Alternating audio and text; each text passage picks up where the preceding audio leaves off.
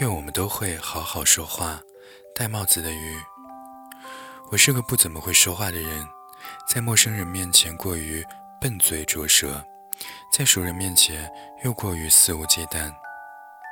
朋友的朋友计划明年在美国结婚，准新娘刚读完教育学硕士，马上又接着念东亚文化方向的博士，而准新郎大学毕业以后呢，就在西雅图参加工作了。准新娘很大方，请朋友去当伴娘，说好往返机票、吃住全包。朋友在一次聚会上喜滋滋地告诉我们，他明年要去美国玩一趟，这是他人生当中第一次出国，还是去那么远的地方。他充满了憧憬，我也为他感到高兴。祝福的话到了嘴边，我突然想起签证的问题。一般来说，白本护照申请签证比较难。签证官总是会担心你的目的会不会逾期不归，会不会拿着旅游签证偷偷工作。白本护照没有过往的出入境记录，更增加了签证官对于你第一次出国以后是不是会按照这样一个期限返程的担忧。加上美国的旅游签证是出了名的难办，对申请者的各项条件的要求都比较高。想到这里，我直接说。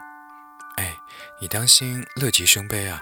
我记得彤彤前不久也想去美国玩，机票买好，酒店也订好，提交的财力证明当中有车有房，还有冻结存款。之前还去过欧洲自驾，而且她已婚又有小孩。那次没有全家出行，只是和老公一起去度个假。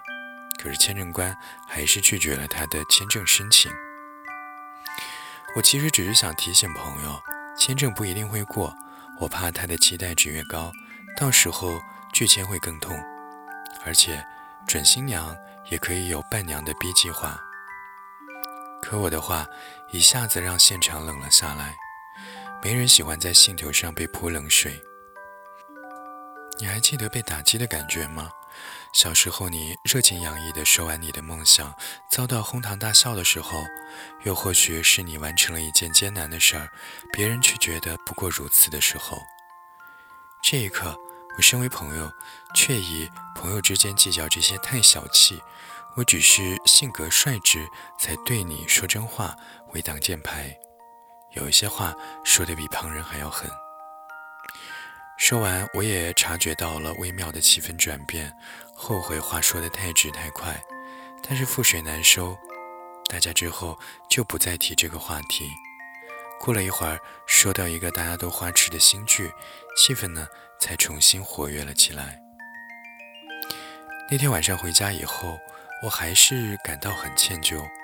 如果我能够在他兴奋劲儿过了之后，再帮他找一些办美签的经验帖，也许会更好。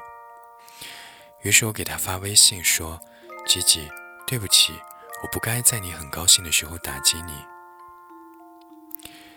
我们是超过十年的朋友，他当然不会因为这点小事儿就生我的气。”回复道：“我知道你是一片好心，好心提醒我签证难办。对了，还有一件事，能不能别喊我吉吉了？吉吉是我们一起看的电影，他其实没那么喜欢你里面的女主角之一。”那些女孩当中，我最喜欢吉吉了。她不像其他女孩那么有魅力，总是焦急地等待男生的电话，对爱情充满了想象和期待，以至于呢，有的时候还会自作多情。可是呢，她从来不怕伤害，总是勇于付出。这次失败了，下次还是一样单纯的去爱别人。这和朋友很像，所以我看完就开始喊她积极。希望她也能够像电影当中的女主角，苦尽甘来，最后找到契合的男主角。朋友说他不喜欢被认为是很渴望爱情又总是惨痛失败的人，每次被叫姐姐，都会想起曾经坎坷的情路。一开始他是想忍着的，知道我是喜欢那个角色，并且是真心的祝福他。到今天干脆一起提出来。不过他一再强调，他真的没有生气。可是他不生气，却并不代表我可以继续这么做。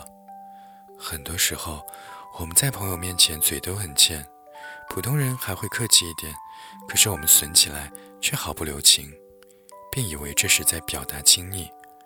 可实际上，我们是在用捅刀子的办法，在外人面前立正。你看，我们的感情多好，我捅他一刀，他也不介意呢。亲爱的，世界上的恶意很多，我们被很多不理解我们却妄自断言的人批评不聪明、不漂亮，还总做白日梦。如果可以，这些话不必再对朋友强调一遍。他知道自己的缺点，也愿意被你调笑，只是你别养成习惯这样对他。好好说话，多点鼓励。你不必对整个世界圆滑，你可以继续当你的刺猬。可是，在朋友面前，请你亮出自己柔软的肚子。